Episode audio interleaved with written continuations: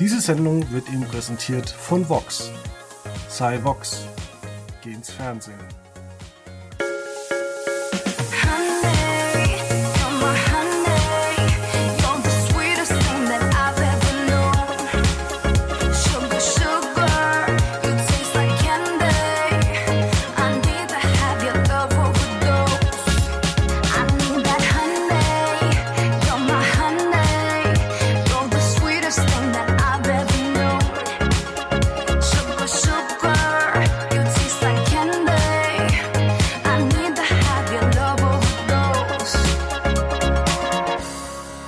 Damit recht herzlich willkommen bei Goodbye Deutschland, der große Fan-Podcast, heute mit Julian Schlichting. Ähm, ja, Fan-Podcast. Kennst du den Benjamin Blümchen-Fan-Podcast? Nee, sagt mir leider gar nichts. Äh, ist der, der gut? Naja, ist ja, es geht. Auf jeden Fall besser als der von Bibi Blocksberg. Und äh, da sagen die nämlich auch am Anfang Fan-Podcast und das Gegenüber, die, die Frau sagt dann, ähm, das Fan nehme ich für mich raus. Und das würde ich an dieser Stelle auch sagen. Fans sind ja wohl von uns beiden, also bist ja wohl nur du von dieser Sendung. Die Frage ist, bin ich wirklich Fan oder gucke ich da so ein bisschen immer mit Verachtung zu? Ähm, das werden wir heute im Laufe dieser Sendung klären können. Mhm. Ähm, ja, ich habe mich natürlich ein bisschen vorbereitet. Nun ist es so, diese Sendung laut Wikipedia läuft seit 2006. Ja. Und äh, sich da mal eben so einzuarbeiten, ist gar nicht so einfach. Also ich werde jetzt auch so ein bisschen mit einstreuen. Ich habe jetzt auch zwei Folgen geschaut sogar und kenne auch, ich habe eine absolute Lieblingsfolge, hat glaube ich jeder von dieser Sendung und ähm, habe aber auch so ein paar Nerdfragen natürlich, die ich dir als Experten, dann nennen wir dich doch einfach Experte. Das klingt schöner okay. als Fan. Ja, ich habe ja auch nur die Anspielung gemacht mit Fan-Podcast. Äh, weißt du noch, früher, da gab es so Internetseiten, die große Fanpage der, ja, das ja. Spiel so und so. Ja. Die offizielle Fan-Webseite und was ist nicht alles vor 20 Das war auch immer so eine rechtliche Grauzone, so eine Fanseite. Ich hatte auch schon mal eine Fanseite zu etwas. Und ähm, ich kenne auch jemanden, der hatte mal eine Fanseite zu Big Brother. Das ist, ähm, ja, das war so in den frühen 2000ern war das so ein Ding, zu einer Fernsehsendung eine Fanseite zu machen. Ja, heute gibt's ja Wikipedia. Ja, genau. Es gibt, glaube ich, so richtige Fanpages. Sicherlich gibt's noch Fanclubs und so, bestimmt schon, aber also, dass man sich so richtig die Mühe macht, eine ausführliche Seite auf die Beine stellt, weiß ich nicht. Und dann auch immer die Frage, ähm, was erfuhr man auf diesen Seiten, was man nicht auf offiziellen Seiten erfahren hat? Ja, naja, also man hat wahrscheinlich mehr Screenshots. Ich habe immer versucht, so Screenshots mit einzubauen und so ein bisschen Sachen. Äh, ja, so eine Fanseite, interessant. Eigentlich hätte ich Bock da drauf. Ich, ich, ähm, also jetzt mal artverwandt zum Thema Auswandern, habe ich auf YouTube die Daily Soap Mallorca von Pro7 entdeckt. Kennst du die noch? Die kenne ich noch, die habe ich damals sehnsüchtig äh, erwartet. Damals mhm. im Jahr, ich glaube 1999, 2000. Mhm, genau, ja. Ähm, dann ist allerdings das passiert. Ich dachte, das wäre jetzt nicht so, so äh, ja, eine Frauensoap. Schon ein bisschen, ich habe so immer das Gefühl, ähm, Pro7 ist also relativ männlich im Gegensatz zu anderen Sendern. Äh, und dann hat man natürlich versucht, äh, mehrfach auch bei äh, Pro7 immer irgendwie weibliche Zuschauer zu gewinnen gegen den Hass vor allem von Simpsons-Fans.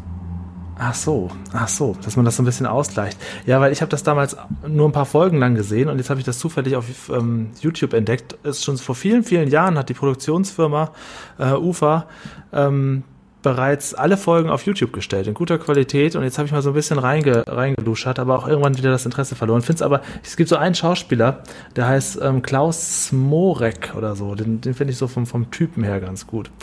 Ähm, und da habe ich mich so ein bisschen, ein bisschen reingeschaut gerade. Äh, das hat natürlich jetzt mit, mit der Vox-Sendung nichts zu tun. Dann aber sag doch mal. Auch auf Mallorca. Oftmals. Ja, genau. Genau, genau. Und das, äh, aber gut, bei Deutschland ist ja ein Erfolgsformat seit 14 Jahren. Ja, erstmal muss man ja sagen, dass uns da Vox, weiß der Herrgott auch warum, ein bisschen veräppelt. Warum? Diese Sendung gibt's erst seit äh, 14 Jahren. Warum man dann nicht das große Special im Sommer macht, äh, man weiß es nicht. Ähm, man begleitet ja sehr viel ähm, Auswanderer immer nach Mallorca, beziehungsweise zeigt deren dortige Geschichte äh, in diesem Jahr unter Corona. Und man begleitet natürlich auch immer andere ins Ausland. Äh, was auch so ein bisschen interessant ist, ähm, Daniela Katzenberger hat ja Goodbye Deutschland ähm, die 15 Jahre Show moderiert. Mhm. Jetzt kommt's aber. die ist gar nicht durch Goodbye Deutschland bekannt geworden, sondern durch Auf und Davon. Pff, wer kennt's nicht? Das lief am Samstagnachmittag eine Zeit lang. Und dann hat man irgendwann die Geschichten übernommen und Conny Reimann, auch großes ja. Goodbye Deutschland Gesicht. Tja, nix gewesen. Der wurde schon irgendwie vorher 80 Mal bei ähm, Birgit Schrowange. Ähm, bei Birgit Schrowange und extra äh, porträtiert. Und da sieht man eigentlich, äh, wie man uns wieder mal so ein bisschen versucht äh, zu veräppeln von Seiten der Fernsehsender. Also du willst mir damit sagen, die sind eigentlich aus anderen Formaten bekannt und die wurden sich dann, hat dann hat Goodbye Deutschland sich die geschnappt und auch weiter begleitet und noch größer gemacht. Und dann, die habe ich mir nämlich dann, auch viele ja? Spin-offs. Ja, und da komme ich nämlich jetzt zum Beispiel durcheinander. So, wenn man nämlich jetzt sagt, okay, wir machen eine Folge hier so gut bei Deutschland, dann kann man ein bisschen schauen, dann guckt man vielleicht mal bei TV Now und dann gibt es verschiedenste Sachen, äh, was man findet mit Gut bei Deutschland. Auch Gut bei Deutschland, der Talk. Dann äh, Spin-off zu diesem Caro und Andreas Pärchen. Dann gibt es noch Gut bei Deutschland, Jens Büchner Spezial und so weiter. Es hört ja nicht mehr auf. Ähm, es gibt eine Folge pro Woche normalerweise, oder was? Äh, das ist immer die große Preisfrage. Vox wiederholt auch manchmal Folgen. Mal kommen sie montags, mal kommen sie dienstags. Äh, manchmal kommt ein Special, manchmal kommt nur ein Mallorca-Spezial. Also da weiß man irgendwie nie, woran man ist. Äh, es ist jedes Mal, ähm, muss man sich eigentlich von Woche zu Woche hangeln. Genau, ähm, also ich kenne das nämlich so. Ja, sorry, ja, das ja, zu Ende. Mich wundert auch, dass die Quoten so gut sind ähm, nach wie vor weil der Zuschauer ja wirklich immer im Regen stehen gelassen wird und gar nicht weiß, äh, läuft heute eine neue oder eine alte Folge. Ja, das ist halt eine Marke, die Leute schalten trotzdem ein. Also, ähm, ja, also das ursprüngliche Prinzip ist ja, dass man jemanden begleitet, wie er, also eine Familie oder so, die irgendeine Idee haben im Ausland, dann werden so die Vorbereitungen gezeigt und dann, wie sie da ankommen und alles aufbauen und dann nochmal mit einem kleinen zeitlichen Abschnitt dann nochmal, äh, wie es denn dann so weitergeht und dann ist die Folge irgendwann zu Ende. Außer es läuft so gut, dass man da mit denen noch, die noch weiter begleitet. So, das ist so das, das Grundkonzept, ne? Genau, und inzwischen hat sich das natürlich alles auch so ein bisschen geändert. Äh, man hat natürlich in jedem Land äh, seine Experten sitzen, die vielleicht irgendwo mal gestrandet sind. Und ich würde fast sagen, genau. ähm, es, ist, wirkt sehr seriös gut bei Deutschland. Äh, der, der Sprecher ist auch äh, sehr seriös, aber eigentlich muss man sagen, ist das nur eine bessere Version, finde ich immer wieder, von Harz und Herzlich. Ähm, ja, genau, habe ich auch noch nie gesehen. Ähm, was ist das denn? Also diese RTL 2 Ich will nicht arbeiten äh, Dokus, wo die Menschen dann immer da sitzen und die Briefe nicht öffnen.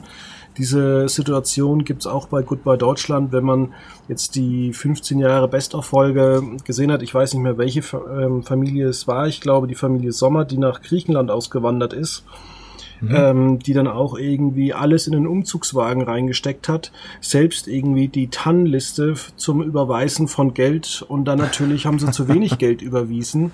Und äh, konnten auch vor Ort äh, kein Geld überweisen, weil natürlich ähm, sie nur, also nicht an ihr Konto rankamen, ähm, ja, das Guthaben irgendwie auf, dem, auf der EC-Karte nicht ausgereicht hat und dann zufällig auch noch die EC-Karte der Frau kaputt war also manchmal wundert man sich da schon, was man da für Chaoten hat. Und ja. äh, wie gesagt, das ist eine bessere Version der RTL 2 ähm, Soaps. Wie ich immer Und meinst finde. du denn, ähm, dass es trotzdem ein wenig äh, zurechtgestellt? Also ich möchte jetzt mal ein Beispiel bringen, weil ich ja die Serie gar nicht so recht kenne. Und wenn man jetzt so aktuell schaut, es gibt zum Beispiel ein Special mit Angelo Kelly. Der ist wohl offensichtlich schon mal da in dieser Sendung aufgetreten, aber jetzt gibt es eine Folge, die heißt Irische Weihnachten. So, da sind sie da in ihrem Häuschen, wegen Corona können sie nichts machen, die Angelo Kelly-Familie. Und ähm, ja, und das ist aber ein bisschen, also das konnte ich nicht lange ertragen. Dann ist Angelo mit seinen kleinen Kindern in den Wald gelaufen und dann sagt sein größerer 19-Jähriger so als, als Kommentar, ja, und dann sind mein Vater und meine Brüder in den Wald gelaufen. Und dann kommt Gil Ofarim zu Besuch, ähm, wird von vorne, von hinten gefilmt und wenn Angelo kommt, ist die Kamera nicht mehr da. Also es müssen alles so gestellte Szenen sein, wie sie sich treffen, wie sie sich, wie er noch so sucht, bin ich hier richtig und so weiter. Sowas mag ich nicht so gerne. Das erinnert ja, mich das immer. Ist, äh, ja das ja, ist an, tatsächlich an, nur bei dem ähm, Special, also Special so. Kelly. Ja, okay, gut. Weil das erinnert mich immer an, kennst du noch die Autohändler von RTL? Ja, aber habe ich nie geguckt, wenn dann nur Jörg, ganz kurz. Jörg und Dragan. Das war ja. so früher 2000er oder vielleicht auch schon 90er. Ähm, und da habe ich so irgendwann gemerkt, okay, das kann nicht ganz echt sein, weil irgendwann war einer von, ich hatte, die hatten auch so einen, ähm, so einen Auszubildenden, Mischa hieß der immer, den haben sie immer geärgert. Und einmal haben sie Micha gesagt, er soll auf dem ähm, auf dem Wohnmobil steigen und dann haben sie ihm aber die, ähm, die Leiter weggenommen und dann kam Micha nicht mehr runter. Aber der Kameramann war auch mit oben. Und wenn sie von unten hochgeguckt haben, war natürlich kein Kameramann. Und da habe ich dann irgendwann geblickt, oder wenn sie irgendwo nicht reinkamen, und da hat man auch von drinnen äh, gefilmt, wie sie reingucken in das Haus, in sie nicht reinkommen. Und das waren so die ersten Momente, wo ich gedacht habe, okay, die verarschen die Zuschauer komplett. Und sowas mag ich immer nicht so gerne. Richtig, vor allem fragt man sich auch als Zuschauer, warum machen die denn das? Ja, und jetzt zum Beispiel bei Angela Kelly und Gail Ofarim, du siehst Gail Ofarim, wie er da durch, durch Irland streunert und dann sagt er, Mensch, wo ist das, wo ist das? Ach, da hinten kommt ein Auto und dann kommt Angela Kelly und dann filmen sie aus seinem Auto zu Gil und da steht kein Kamerateam. Das heißt, sie müssen das zwei, dreimal überhaupt diese Einstellung gedreht haben und das finde ich immer unnötig, weil das ist ja im Prinzip echt, die Leute gibt's, die wohnen da und so weiter. Warum macht man so eine gestellten äh, Begrüßungsszenen? Das, das, da, ich finde, die, da fühle ich mich immer so ein bisschen verarscht, da habe ich schon keine Lust mehr zuzugucken. Ja, vielleicht glauben die tatsächlich, dass keiner zugucken würde, wenn wenn es ein bisschen amateurhafter aussehen würde. Ja, möglicherweise. Naja, und dann wollte ich dich noch fragen, der Jens Büchner, der ist ja Ui. verstorben. Ähm, ist der nicht auch so ein Typ, der aus dieser Sendung ganz groß erfolgreich geworden ist?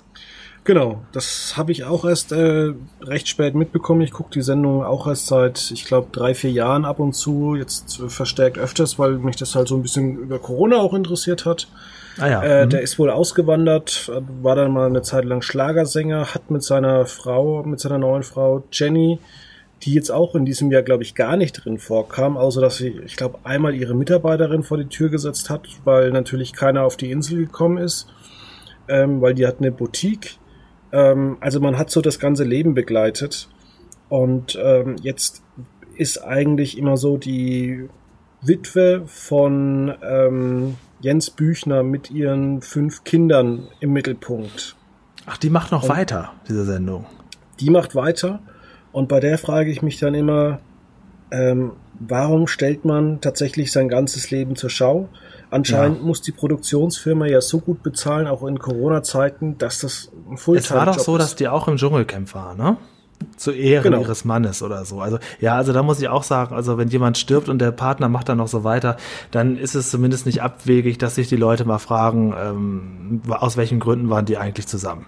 Richtig. Also wenn man über den Tod hinweg da noch weiter das alles so vermarktet und dann auch die Trauer mitnimmt und dann aber auch noch wieder bei so Unterhaltungsformaten mitmacht, dann hat man seine Glaubwürdigkeit schon ganz schön äh, tief nach unten gesetzt, würde ich sagen. Und sie ist jetzt mit Ernesto Monte zusammen, beziehungsweise ähm, ich habe danach Goodbye Deutschland am Dienstag das Special, habe ich nicht mhm. angeguckt, ob es jetzt Streit gibt und wie es äh, bei denen weitergegangen ist. Ach so, Ernesto Ach so das Monte ist dieser Ernesto, ist ja, ja, ja. Das habe ich nämlich, da habe ich in dieses Special habe ich die ersten zehn Minuten reingeguckt, da habe ich auch diesen Ernesto gesehen, dachte, wer ist das überhaupt? Und dann ging es aber mit so einem ähm, mit so einem anderen ähm, Ballermann-Typen, Laurenz Büffel oder so, der dieses Johnny Depp-Lied gesungen hat. Genau. Ja, ja. Johnny Depp, Depp, Depp, Johnny Depp. Äh, und mit dem ging es dann los und da haben sie mich verloren, weil ich wollte einmal eine normale Folge gucken mit normalen Leuten. Krieg erst Angelo Kelly, dann Lorenz Büffel ich, und dann habe ich die Familie Kitzmann aus Norwegen gesehen und das habe ich dann mal eine Folge komplett geguckt. Ja, wobei ich noch, also du hast wahrscheinlich dann die Montagabend 23.45 Uhr Folge dann gesehen. Das kann, kann sein. Das kann ähm, was ich ein bisschen seltsam fand, also zum einen, dass dieser Lorenz Büffel, das, also wir haben im März gewusst, als diese Aufnahmen gedreht wurden, dass Corona schon ein großes Thema hier in Deutschland und in Europa werden kann. Ja, dass man dann immer noch so verbissen ist und sagt, man will jetzt eine Schlagerkarriere, man will jetzt umziehen, man will da ein Restaurant oder was immer auch aufmachen und Touristen durch die Gegend führen, zeigt mir eigentlich immer, was das für Menschen sind, also die tatsächlich ein Ziel im Kopf haben und alles außen herum ausblenden. Ja. Und ich habe so immer das Gefühl, die haben auch keine Tageszeitung, die lesen vielleicht nur maximal Bild im Internet, vielleicht nochmal Spiegel Online.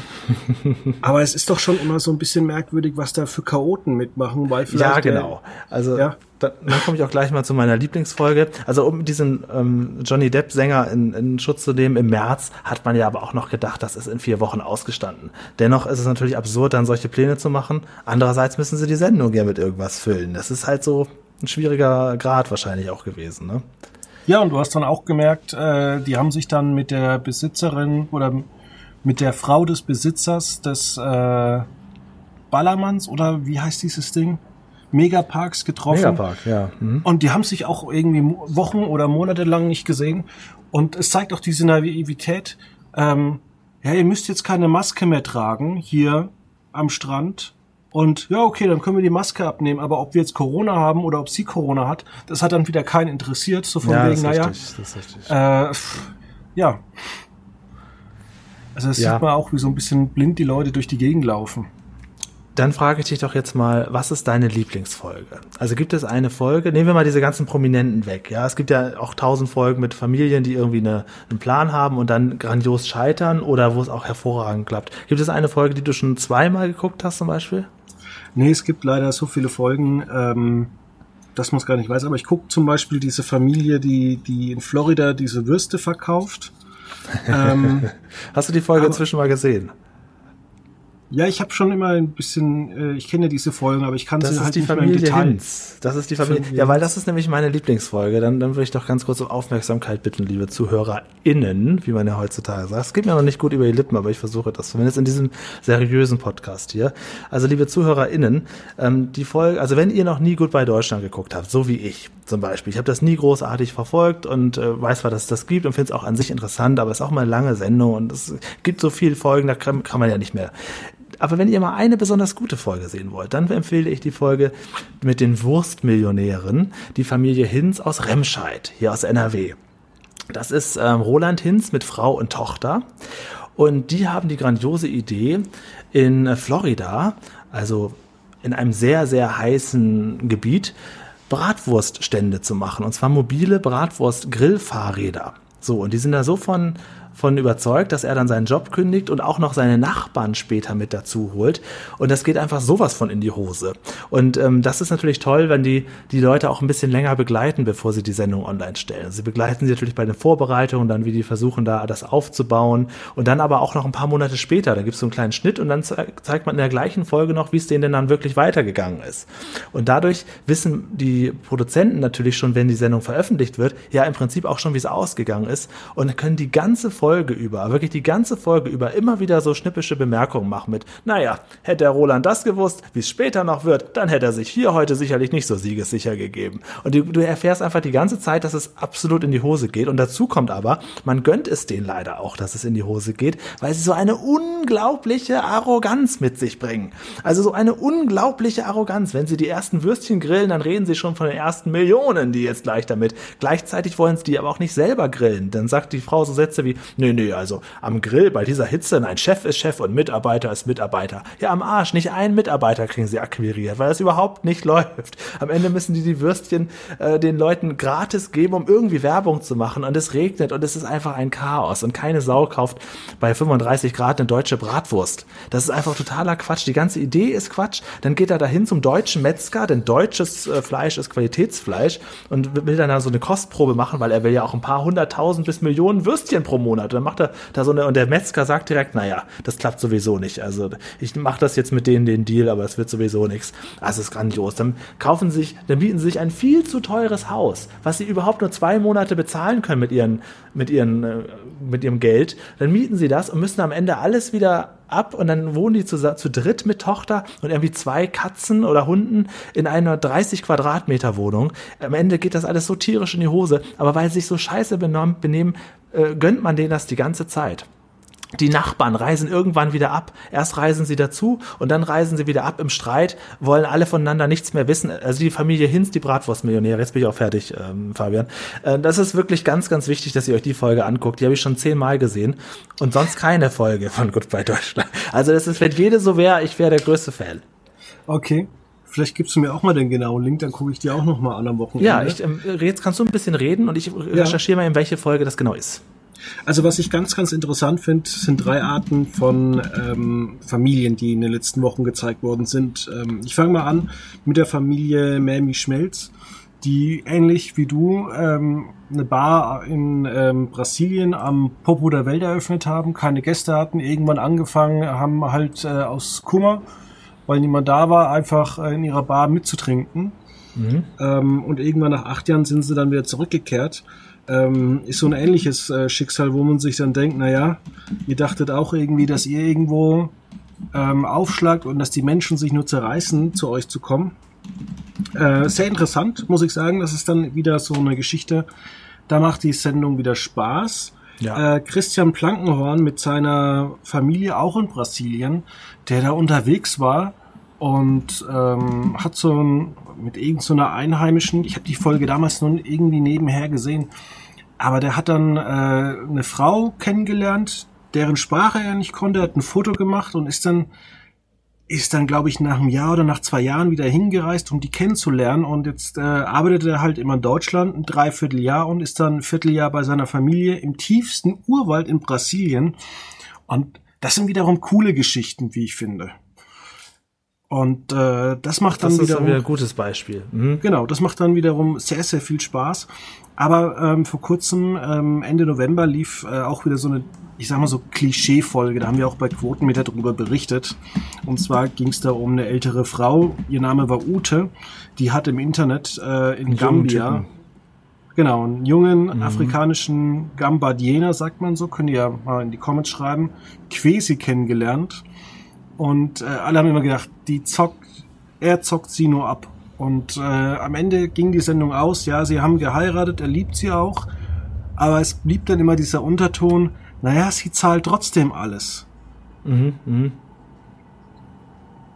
Ja, das bleibt natürlich dann übrig, ne? Egal wie groß die Liebe ist, ähm, das Rahmengerüst bleibt gleich, ne? Ja, und ähm, ist die Frage immer, ja, gönnt man es den Leuten, gönnt man es dann nicht.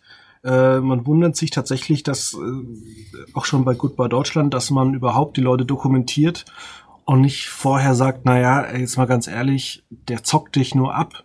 Wir können das zwar ähm, begleiten oder es könnte auch die Produktionsfirma auch mal sagen, nee, wir, wir brechen das hier ab, weil das eh nur wieder so eine Klischeefolge wird. Gönnst du das denen denn? Also zum Beispiel bei der Familie Hinz, die sind übrigens, ich habe das jetzt nachrecherchiert, nicht nach Florida, sondern nach Miami, aber es ist ja also etwas genauer gesagt, nach Miami, nicht einfach nur, also schon wirklich den heißesten Platz, den sie da finden konnten. Äh, gönnst du das dann den Leuten, wenn sie da ein bisschen, äh, oder bist du eher so der mit, mitleidende Zuschauer? Weil du bist es ja auch Trash-TV-Fan, du musst ja, ja eigentlich dich auch freuen, wenn was passiert. Ja, es ist immer halt, äh, wie die Leute sich geben. Natürlich ähm, wünscht man niemanden, dass er irgendwie dann die Hunde ins Tierheim abgeben muss, die Tochter irgendwie äh, nicht mehr zur Schule gehen kann, vielleicht auch noch ihre ihre besten Jahre da irgendwie versauert. Ähm, aber wenn natürlich die Leute irgendwie herablassend, äh, wie du schon sagst, mit der Familie Hinz äh, ah, so großartig. umgeht. Also es gibt, ich finde das jetzt auf die Schnelle nicht, weil es einfach zu viele Folgen gibt. Also die Familie Hinz, die nach Miami äh, in Florida Bratwurst verkaufen will, die Folge müsst ihr euch angucken. Ihr findet das bestimmt. Ich habe jetzt auf die Schnelle jetzt leider nicht gefunden, ähm, weil ich die jetzt auch nicht zu lange alleine reden lassen wollte. Aber das, ist, äh, ja, vielleicht können wir den Link ja irgendwo noch dazu packen. Ja, vielleicht. Weil das war jetzt so eine Folge, zum Beispiel, die habe ich auch Arbeitskollegen gezeigt und die fanden alle super. Weil das ist auch einfach, aus der Folge gibt es so viele Zitate, da kann man gar nicht mit aufhören. Aber ich möchte jetzt mich nicht darauf beschränken, weil das wäre einfach zu schade. Wenn du, gibt ja so viele andere Folgen. Jetzt zum Beispiel die Folge mit der Familie Kitzmann, die ich jetzt geguckt habe. Die sind nach Norwegen ausgewandert, machen da Bootsverleih. Und das ist so eine vergleichsweise sehr harmlose Folge. Also der Sohn geht mit, der andere Sohn auch und der eine sucht sich da einen Job und so. Und das hat schon fast einen, fast einen recht seriösen Eindruck. Was glaubst du, macht diese Sendung so erfolgreich? Weil jeder irgendwo mal mit dem Gedanken spielt und dann doch mal gucken will, wie geht's den anderen dabei oder ähm, weil das ist, ist ja eine Sache, die macht nicht jeder so eine Auswanderung. Das ist jetzt ja nichts für den Alltag. Na, ich denke, äh, dass es zum einen schon den großen Vorteil hat, dass es bei Vox läuft. Mhm. Man sagt ja immer, Vox ist so voxig. Ähm, das Vox heißt, hat auch noch so einen recht seriösen Ruf im Vergleich zum normalen RTL oder RTL 2, ne? Genau, deswegen denke ich mal, dass sich da auch viele an die Produktionsfirma wenden, wenn sie, wenn eben diese Einblendungen unten dran stehen. Zum anderen ähm, ist einfach das Themenspektrum von Goodbye Deutschland inzwischen so groß, dass du halt nicht nur irgendwelche Leute nach Afrika siehst, sondern die haben halt so eine breite Palette, mhm. ähm, die sich halt mit verschiedenen Themen beschäftigt. Und man muss sagen, auch die Leute, die das vor Ort produzieren, sind äh, ja inzwischen sehr, sehr erfahren. Also man sieht ja auch an den Spin-offs, dass da ja anscheinend Leute arbeiten, die wissen, was man aus dem Typen machen kann und nicht, ähm, oder sagen wir vielleicht auch deshalb, hat man auch immer jedes Jahr jemand aus dem Sommerhaus oder nimmt man ein paar mit ins Sommerhaus der Stars. Ja, ja. Und es ist auch interessant, dass andersrum aber auch schon Leute daraus zu Stars geworden sind. Äh, werden denn diese jetzt auch noch immer aktuell auch äh, zu Corona-Zeiten weiter verfolgt? Also weiß man auch, wie es Conny Reimann 2020 gibt, geht oder ist das jetzt aktuell nee, Conny gar nicht Reimann Thema? ist ja jetzt bei RTL 2. Warum man sich da irgendwie so auch gegenseitig äh, überbietet Das klingt und auch keine Crossover Reimann ist jetzt bei RTL 2. Und was macht er da jetzt? Moderiert er das große Quiz oder was ist? Wird er jetzt einfach macht- nur dort weiterverfolgt? Der macht genau einfach nur weiter, genauso wie Daniela Katzenberger ist jetzt auch, glaube ich, bei RTL 2. Ähm, und es gibt aber auch keine wirklichen Crossovers, also man weiß auch gar nicht, warum die sich da so ein bisschen äh, gegenseitig bekriegen. Also ich würde, also jetzt hat ja Daniela Katzenberger das Jubiläum moderiert, aber es gab überhaupt keinen Hinweis, dass sie bei, bei RTL 2 immer wieder zu sehen ist. Ja, Und auch aber die TV wohnt die Now denn gibt's- überhaupt, wohnt die überhaupt in, im Ausland oder ist die nicht inzwischen mit dem Cordalis hier irgendwo in, in Hürth? Nee, die sind zurzeit auf Mallorca. Ach so. Und auch gut. bei, bei TV Now frage ich mich, warum es da irgendwie auch keinen äh, Reiter gibt, ähm, wo man mal alles verbinden könnte. Ähm, ja, also jetzt muss ich sagen, jetzt wo ich jetzt ja auch mal so diese Live-Recherche mache und eine spezielle Folge suche, das ist auch gar nicht so einfach. Ich weiß auch nicht, nach welchem Datum ist das denn sortiert da oben das Jahr? Ist das das Erstausstrahlungsdatum oder das zuletzt gesendete Datum? Also mal Beides. so eine Folge finden ist nicht leicht. Ja, das ist tatsächlich ziemlich schwer. Also du findest dich das sehr, sehr schwer Geht dann nach zurecht. Monat, nach Jahr, nach Monat und dann, das sind irgendwie aber auch die letzten Sendedaten. Also ein richtiges, es sieht aus wie ein großes Archiv, ist aber nicht so, weil die Folgen sind auch alle durcheinander. Hier kommt erst Folge 32, dann 17, dann 31, dann 51. Aber das haben doch Streaming-Dienste eig- eigentlich allgemein äh, an sich, dass die immer ziemlich konfus sind. Das stimmt, Du kannst ja, ja. auch nicht bei Disney Plus sagen, starte mit äh, Pixar und dann, oder nee, starte mit ähm, Marvel und dann ziehst du den ersten Marvel-Film, ziehst dazu gleichzeitig die Serien, weil es ist ja auch ein Teil bei Netflix und ein bisschen bei Hulu und sonst irgendwas. ja, ja, das alles ist so doof. verquer. Das ist, das ist ganz doof. Eigentlich und das Problem ist ja- auch, ja, ja. nee. Man wünscht sich ja als, äh, als Fan oder als Zuschauer, man drückt auf den Knopf und, dann alles kann man da. immer weiter gucken. Genau. Also das Problem ist auch, man kann auch nicht nach Schlagworten suchen. Also die Folge heißt nun mal Bratwurst ähm, Goes Miami oder irgendwie so. Und wenn ich Miami eingebe, dann finde ich nur CSI Miami, aber nicht eine einzige andere Sendung, wo das Wort Miami drin vorkommt. Wie schön wäre das, wenn ich jetzt hier auch die Familie Hinz finden würde. Ja, das ist jetzt nicht so einfach zu sagen. Ich hätte euch jetzt gern gesagt, das ist die Folge von dann und dann und dann guckt euch das an und so muss ich leider ähm, in die endlose Suche verweisen, ähm, die sich aber lohnt. Ich möchte das nochmal kurz betonen, die sich lohnt. Also der, der, der Herr Hinz, den würde ich auch gerne interviewen. Der ist übrigens inzwischen wieder ähm, in Deutschland, natürlich seit vielen, vielen Jahren. Habe ich äh, spioniert und arbeitet wieder in einem seriösen Beruf. Hat es also nicht geschafft mit dem Bratwurststand. Ärgerlich, ärgerlich. Tja. Ja, Auch die Tochter, die Tochter ist auch so unglaublich arrogant in der ganzen Folge. Und am Ende weint sie, dann tut sie einem schon wieder leid, aber eigentlich auch nicht, weil sie vorher auch so ah, unsympathisch. Ja, aber wie, also Sommerhaus der Stars, ähm, da waren ja, Ja. die Robens zu Gast. Ja, also die, sind, die kommen auch aus bei Deutschland, ne? Ja, Genau. die, also die Robens in Folge 1 fand man diesen Typen ja ganz schrecklich, weil er ja so, so schlägerhaft wirkte. Aber nach und nach fand ich ihn dann sympathischer, weil die anderen alle noch schlimmer waren, weil er wenigstens noch einen Hauch Ironie hatte. Also sind natürlich ein merkwürdiges Couple, aber so als in ihrer Welt funktionieren die beiden, glaube ich, ganz gut. Und auch bei Gut bei Deutschland, das sind die ja immer so, dass sie neue Ideen haben, dass sie was umsetzen. Ich habe jetzt zum Beispiel am Montag nicht verstanden, da ging es ja auch wieder um die, warum sie jetzt eigentlich die Dusche neu machen. Ich finde Also das ich süß, dass du dir ernsthaft auch noch Gedanken darum machst. Ja, Ja, also damit die sie irgendwas senden Corona- können. Ja, aber du musst dir doch auch mal überlegen, es ist Corona, sie haben zu wenig Kunden.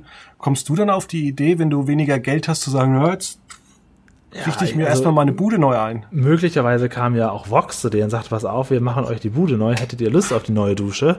Ähm, ich ich glaube nicht, dass das, also ist ja witzig, dass du dann vom Fernseher sitzt, sagst, Moment, wieso? Die Dusche ist doch noch gut. Die kann man doch noch nehmen. Ich glaube, das ist, äh, ist besser als nichts. Natürlich ist total langweilig, wenn du mir das jetzt so beschreibst. Aber Ja, Ich suche mir halt immer die kleinen Nerd-Sachen raus. ich glaube halt Ähm, nicht, dass es möglich ist, dass die sagen, ähm, äh, ja, nee, wir hätten das Geld lieber in Bar. Wegen Corona. Das glaube ich nicht. Ich glaube, dann wäre der Auftrag nicht zustande gekommen. Das denke ich mir oft, wenn ich so Weihnachtsgeschenke bekomme, so von Familie oder so, wo ich dann denke, na ja, den Gegenwert hätte ich lieber per PayPal gehabt. Aber Ja. Wobei, äh, es wäre aber auch ganz lustig, wenn es Vox tatsächlich machen würde, wenn sie einfach bei Goodbye Deutschland so eine Fragerunde machen, ein bisschen in die Länge ziehen und sagen, hey, ich wollt 5000 Euro, ihr müsst jetzt irgendwelche Dinge machen und dann kriegt ihr halt das Geld, weil äh, in eurem Studio sonst nichts los wäre. Das wäre auch mal ein interessantes Special. Äh, wenn wir schon bei Weihnachtsgeschenken sind, äh, ich habe dieses Jahr, sonst verschenke ich nichts, aber ein besonderes Weihnachtsgeschenk äh, für meinen Vater. Ich verschenke generell ah. sonst überhaupt nichts. Und es ist keine Eismaschine. Es ist keine Eismaschine. Ich kann es ja verraten, er hört den Podcast nicht, der hat andere Dinge im Leben zu tun, der telefoniert meistens beim Autofahren. Ähm, der kriegt von mir den Spielfilm Tenet, weil er solche großen Epos-Filme mag, äh, auch Christopher Nolan gut findet. Aber der hat es irgendwie dieses Jahr nicht ins Kino geschafft und deswegen habe ich ja. ihm sogar die 4K-Version gekauft. Das heißt, er kann dann an Weihnachten oder nach Weihnachten, äh, wenn meine Stiefmutter ein bisschen genervt ist äh, von meinem Dad, kann der dann einfach mal zweieinhalb Stunden Tenet angucken. Hat er denn auch einen 4K-Fernseher? Natürlich, mein Dad ist riesiger ähm, äh, Entertainment-Typ. Ah. Ist auch jemand, der kauft sich zu jeder WM äh, neuen Fernseher. Aha. Achso, also können auch seine Augen können auch noch 4K erkennen.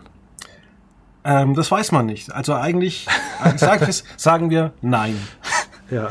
Das Problem ist ja, dass äh, das wollen ja viele nicht wahrhaben. Man kann ja die wenigsten Inhalte von 4K tatsächlich vom Sofa aus betrachten. Du müsstest eigentlich äh, ein Meter entfernt von deinem Fernseher sitzen. Also ich glaube, also für mich würde auch ein Leben lang jetzt einfach HD reichen. Ich muss ja jetzt nicht mehr weiter steigern. Das ist okay. Genau. Außer du kaufst dir einen entsprechend großen Fernseher. Aber ich glaube ah. auch, dass der Markt äh, zu klein ist, weil es zu wenig äh, Wohnungen gibt, wo du einfach einen äh, vier Meter großen Fernseher aufstellen kannst. Ja, das ist, das, ja, doch vier Meter. Ja, würde ich halt auch nicht brauchen. Ne? Also ich denke, das ist jetzt einfach so in Ordnung. Bei manchen Sachen, auch bei, bei, bei äh, Tonaufnahmen oder so, oder bei Bild, bei Bild und Ton ist man vielleicht auch einfach mal irgendwann am Limit dessen, was das Auge und das Ohr wahrnehmen können. Also irgendwann ist es Ja, und vor allem so. auch gerade, wenn man so RTL 2 Assi-Doku Dokus anguckt, da ist man ja ganz froh, dass die Qualität nicht so gut ist. Oder wenn man so eine, so eine Kochsendung anschaut, wo Rach dann irgendwie verschimmeltes Zeug damals angeguckt hat, da bin ich ganz froh, dass es das noch nicht in HD gab.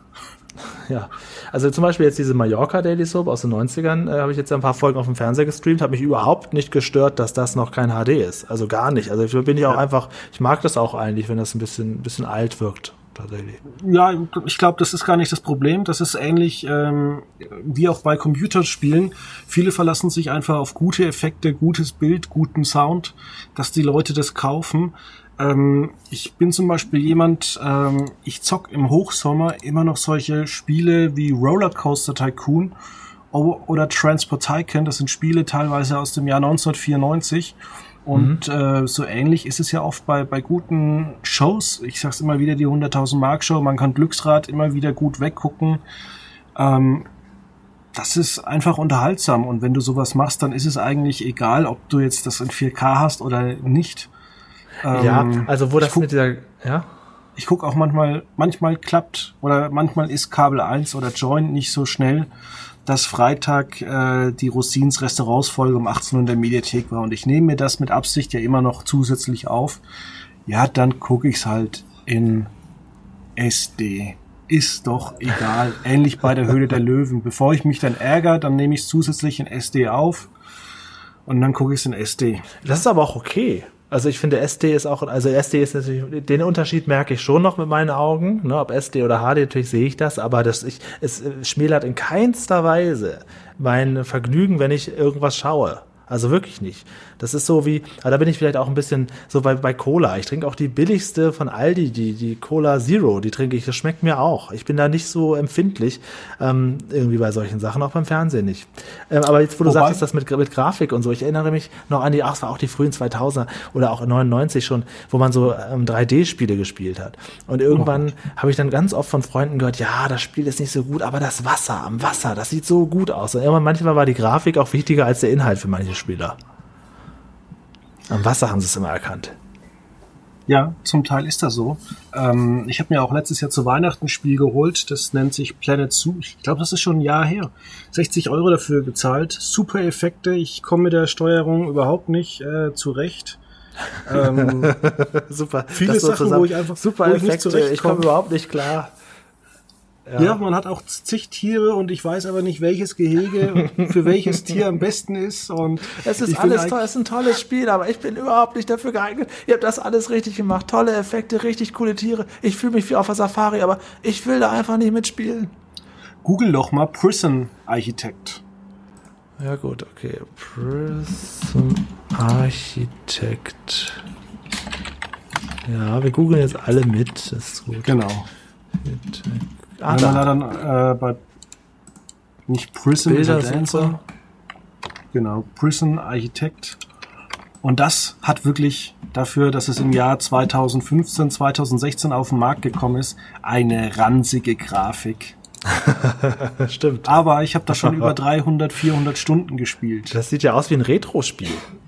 Ja, es macht aber wahnsinnig viel Spaß. Du bist der Gefängnisleiter und du kannst natürlich derjenige sein mit harter Hand oder du bist derjenige, der sein Geld damit verdient, dass die Leute wieder, äh, also zum einen arbeiten oder zum anderen äh, ja wieder entlassen werden. Also ich habe zum Beispiel ein Riesengefängnis, wo ich nur leicht, leichte Verbrecher aufnehme, die ich dann am nächsten Tag oder relativ schnell wieder äh, begnadigen lasse.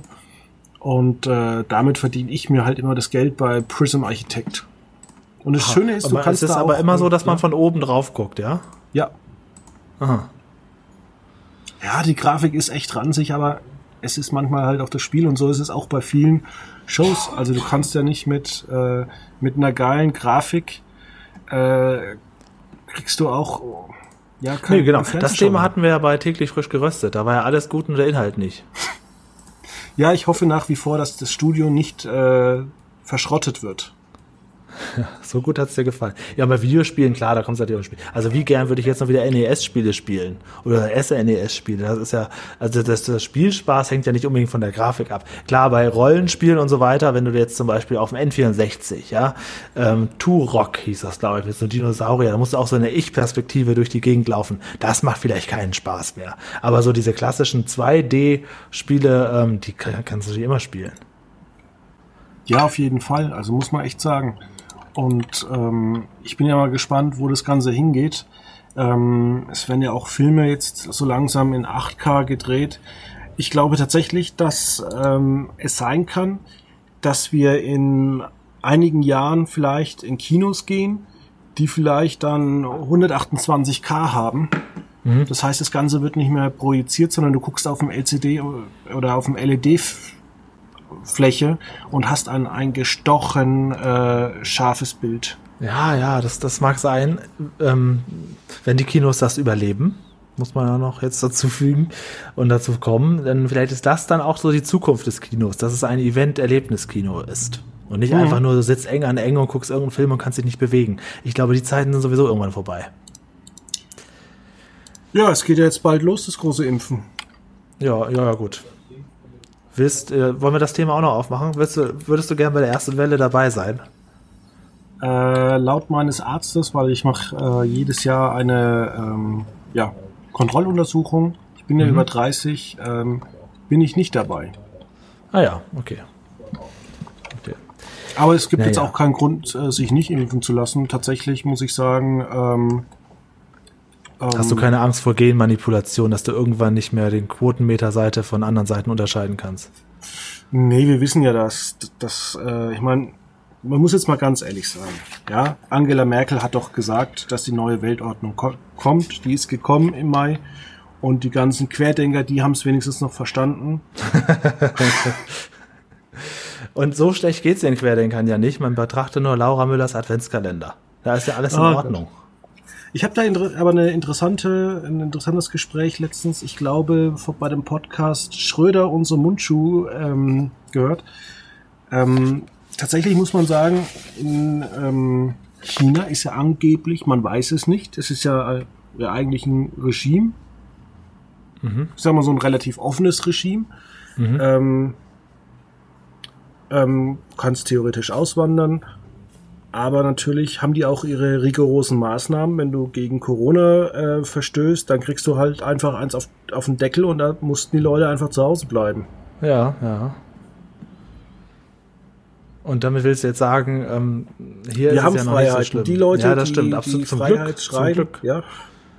Zum Glück, also wenn du das generell bei ganz vielen anderen Bereichen auch, bei Religion, Sexualität und so weiter, also manchmal wissen wir gar nicht, wie gut es uns hier geht. Also das auch, ist schon auch beim Thema richtig. Fernsehen, ja. Also es geht ja tatsächlich auch so weit, dass die chinesische Regierung dieses, ich weiß jetzt nicht, wie dieses System heißt, aber die wollen auch so ein Moralsystem einführen. Ähm, ich habe mich da mal total durchgelesen und es ist tatsächlich so, dass du wahrscheinlich bei denen halt auch ja irgendwann mal sanktioniert werden kannst mit deren Kontrollen, wenn du halt Schrott anschaust. Ach so. Ja, das, guck mal, das sind solche Sachen, ähm, die kann ich mir immer gar nicht vorstellen. Also generell, ähm, wenn Leute nach, nach Deutschland kommen und dann so von ihren Regeln erzählen aus ihrem, ich wohne ja zum Glück jetzt auch schon lange in Großstädten und da lernst du natürlich auch Menschen verschiedenster Nationalitäten kennen. Und immer wenn mir irgendwann mal jemand erzählt, dass das hier was erlaubt ist und bei sich zu Hause total verboten, dann kann ich mir das immer gar nicht vorstellen, weil ich das so, weil ich denke, ja, jeder darf doch sein, wie er will. Das ist aber überhaupt nicht so. Das ist jetzt gerade mal hier bei uns so. Und das, das fällt mir immer schwer, auch sowas jetzt, wenn du sagst, dass man überhaupt in irgendeiner Weise etwas nicht selber entscheiden darf, dann finde ich das immer so nicht greifbar für mich. Das kommt in meinem Kopf nicht vor.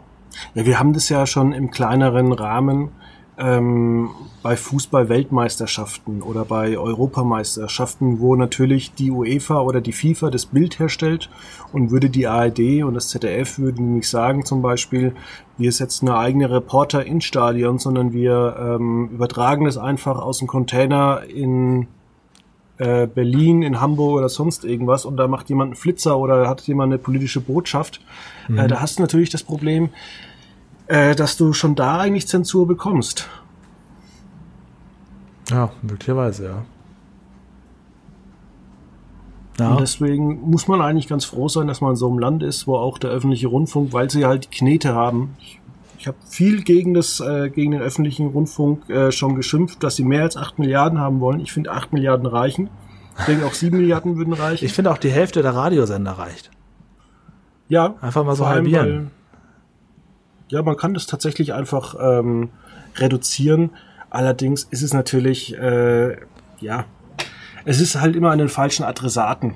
Wieso sollst du zu ARD und ZDF sagen, verkleinert euch? Das ist ungefähr ähm, ja gegen ähm, Joe Biden zu hetzen, dass er ja Militäraufträge vergeben möchte, obwohl ähm, seine Berater beim Militär arbeiten. Also wenn ja, du natürlich einen guten, wenn du einen guten Freund hast, der bei Philip Morris arbeitet, dann bist du wahrscheinlich weniger derjenige, der äh, Nichtrauchergesetze macht.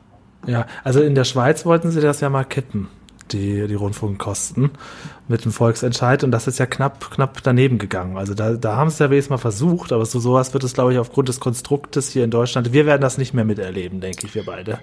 Ja, aber ähm, man muss auch sagen, das hin. Privatfernsehen in der Schweiz äh, ist ja nicht so ausgeprägt wie hier in Deutschland und äh, man muss ja auch sagen, um jetzt den Themenkomplex mal kurz zu besprechen, ähm, dass ARD und ZDF ja viel zu groß geworden sind. Also warum mhm. oder wie kann denn eigentlich Pro7 Sat1 oder RTL äh, so ein Netzwerk wie Funk aufbauen? Ist ja eigentlich relativ schwierig, da mal so deutsche YouTuber unter Vertrag zu nehmen äh, und dass da irgendwie die Kosten gedeckt werden. Oder diese ganzen Dokumentationen. Müssen jeden Tag acht Stunden neue Dokumentationen kommen? Muss es, äh, ich glaube, ist Mr. Newstime nicht auch bei Funk? Oh, sowas weiß ich nicht. Das weiß ich nicht. Aber es ist auf jeden Fall äh, kritikwürdig, was den Umfang angeht. Ne? Also ein Grund- und Basisauftrag oder Grundauftrag heißt ja nicht alles Mögliche in Hülle und Fülle ja, also zum Beispiel gut ist ja zum Beispiel, dass sie Kinderserien machen oder es ZDF-TV.de gibt, wo man dann einfach sagen kann, ich setze mein Kind jetzt vor den Rechner, der kann da mal ein paar Spiele spielen. Ähm, das ist ja alles in Ordnung. Ähm, wir reden hier auch immer über die Rosenheim-Cops. Ja, es gibt aber. Nee, nee, nee, nee, so nee, nee, nee, nee, nee, nee, nee, du, du es gibt, redest immer über die Es gibt so viele Folgen Rosenheim-Cops, dass man jetzt einfach sagen kann, es reichen zehn neue im Jahr und nicht 25. äh, aber da, hast, da bin ich ja auf deiner Seite, ne? Also ich habe ja immer die Lindenstraße geliebt und da kann ich sagen, es gibt nie genug. Weiß ich nicht. Wenn man etwas mag, gibt's nie genug. Die Lindenstraße hätte noch ewig weiterlaufen können. Soll ich nochmal versuchen, den Bogen wieder zu gut bei Deutschland? Ich versuche ja am Ende immer wieder ja. zum Ursprungsthema hinzukommen. Wir waren ja eben so bei Ländern, wo was verboten ist und so weiter. Und da ist natürlich jetzt die Frage, gab es schon mal eine Folge, wo man in ein kritisches Land ausgewandert ist? Oder wo man als Zuschauer die Hände über den Kopf zusammenstellt und sagt, um Gottes Willen, was wollen die denn da? Oder sind das immer diese Traumstrandgebiete? Gut, Norwegen ist jetzt kein Strandgebiet, das weiß ich selber. Aber ähm, gibt es auch mal so schwierige, dass man sagt, was wollen die denn in Weißrussland? Oder was wollen die denn Island oder so, weißt du? Ja, doch, gab's aber vor vielen Jahren schon. Also das sind die nach ähm, ganz, ganz Süditalien. Oh Gott, mhm. ich, ich bin sehr, sehr selten in Italien. Ich ja. kann dir jetzt nicht sagen, wie die Gegend ich war da noch nie. Ich mal Google Maps. Du warst ja. noch nie in Italien. Wir waren nee. da mal im Sporthotel. Da durften wir aber mittags nicht im Pool, weil da Mittagsruhe war. Ja. Das ist schön, dass du so eine, so eine kleine individuelle Erinnerung direkt vorbereitet hast. Ja, ich, also die waren im, ich glaube, die waren im Stiefel, im Stiefelabsatz von Italien, äh, neben so einer armen Gegend, wo man sich dann nur gedacht hat, naja, warum wandern die dann äh, da überhaupt aus? Ja, ja. Und ähm, das ging ja alles noch weiter. Dann tatsächlich so ein bisschen Hartz-IV-Niveau. Die haben dann gesagt, ja, warum kriegen wir kein Kindergeld in Italien vom deutschen Staat? Wo du nur vorm Fernseher sitzt und denkst, ja, warum wohl? Ja, also vor solchen Sachen hätte ich beim Auswandern auch tatsächlich Angst, weil ja immer etwas schief gehen kann und man dann, dann man muss sich da vorher schon gut informieren, dass man trotzdem irgendwie abgesichert ist. Und das ist zum Beispiel bei der Familie Hinz, um den Bogen nochmal zu machen, natürlich überhaupt nicht passiert. Ne? Die in Miami sitzen, irgendwann nichts mehr haben, keine einzige Wurst verkauft haben und auch aus Stolz nicht zurück nach Deutschland wollen. Ein Fest. Und sich natürlich trotzdem gegenseitig die ganze Zeit angiften, weil die Stimmung am Boden ist. Auch die Kameraleute müssen denen auf den Sack gehen. Das ist ja klar. Ja. Naja. So, was wolltest du jetzt noch googeln? Den Ortsnamen? Ich weiß den Ortsnamen, aber das habe ich ja schon gesagt, im Stiefel von äh, Italien. Ja. Ja. Da könnten wir auch mal hinfahren. Ähm, du und deine Familie meinst du hoffentlich. Nö, wir könnten mal einen Ausflug, einen Quotenmeter FM Ausflug machen, wo wir ganz viele verschiedene Podcasts aufnehmen. Sache Italien. Ja, stimmt, so eine, so eine Tour. Das, ähm, was ist das jetzt aus dem Nähkästchen geplaudert? Ich plaudere das aus dem Nähkästchen bei Massengeschmack TV. Bevor Corona war, war eigentlich mal so eine kleine Tour geplant, dass man so verschiedene Orte aus. Ist leider alles in die Hose gegangen. Da könntest du jetzt als mit diesem Podcast Vorreiter werden. Das stimmt. Erinnerst du dich noch an diese Tele 5 Sendung äh, Old Guys on Tour? Ja, natürlich. Frederik Meissner, Karl Dahl, Jörg Träger, Björn Ich versuche diese Harry Sendung Weinfurt. zu bekommen. Ich, ich habe alle Folgen da. Kannst du mir die mal äh, zuschicken oder Du musst wissen, bei Themen, die mit Glücksrad zu tun haben. Ich habe auch alles, wo Peter Bond hier aufgetreten ist, also auch die alten XY-Fälle. Irgendwo, wo er nur am Rande bei der Alte eine Nebenrolle hatte. Bei, bei Glücksrad-Themen, und da gehört Frederik Meissner ja mit rein, habe ich immer alles am Start. Da kannst du mich immer fragen. Ja, dann würde ich dich fragen, ob du mir vielleicht mal sowas. Tolle Sendung, kommst. ganz, ganz toll. Entschleunigtes ja, Fernsehen, ganz ruhig, lief vor drei Jahren oder vor vier Jahren bei Tele 5. Ist unheimlich gut, ich glaube vier Jahre schon, unheimlich gut gemacht. Man sieht sehr viel vom Jakobsweg, man hat aber auch wirklich Zeit. Es ist jetzt keine, es ist eine richtige Doku. Man sieht auch die Kameraleute mitlaufen und so, weil die sind ja auch den ganzen Weg mitgelaufen. Also es ist eine richtige Doku und kein, kein, kein, das ist jetzt nicht, nicht so Vergleich mit Goodbye Deutschland. ist schon richtig gut ja. gemacht, lief auch leider nur auf Tele 5. Ja, und ich habe mich auch gefreut, dass Tele5 von äh, Discovery gekauft wurde, weil dann dachte ich, dann ist das jetzt demnächst in der bei Join mhm. zu sehen. Mhm. Aber nix gibt's. ist nicht der Chef von Tele5 auch gegangen? Kai Plastberg hieß er, glaube ich, ne? Ja. Der ist weg, ne? Das war klar, dass der gehen musste. Ach so. Weil ich glaube, Tele5 wird 2021 eine wahllose Abspielstation. Aber der Kalkhof ähm, ist immer noch da mit seinem äh, Schläferz, ne? Noch. Ja. No. Ich habe immer nur gehört, dass der Plasberg wohl ein schwieriger Typ ist, so von seiner Art. Er ist halt ein eigener Typ. Ja. Und wenn du in solchen Unternehmen, wo halt alles irgendwie äh, nach amerikanischen Vorstäben aufgebaut, nach Vor also Vorgaben aufgebaut ist, dann bist du halt schnell ein schwieriger Typ. Mhm. Kann sein. Das kann sein. Naja, gut. Dann machen wir das doch so, die äh, Zuschauer oder ZuhörerInnen, guck, guck, ich kriege das nicht über die Lippen, also ich, ich sage es zusammen, die Zuhörer und Zuhörerinnen, so ist es doch viel schöner, was soll das innen denn? Ähm, da, die ja. gucken jetzt hier die Folge Familie Hinz und du machst dir ein schönes Old Guys on Tour Wochenende. Wenn ich bis dahin die DVD habe. Na, ich würde es natürlich online zur Verfügung stellen. Ja, das ist ja noch besser, wenn du es auf dem Rechner oder so hast. Genau. Das, ja, natürlich, ich habe alles digital. Also, also ich habe auch keine DVDs mehr und so.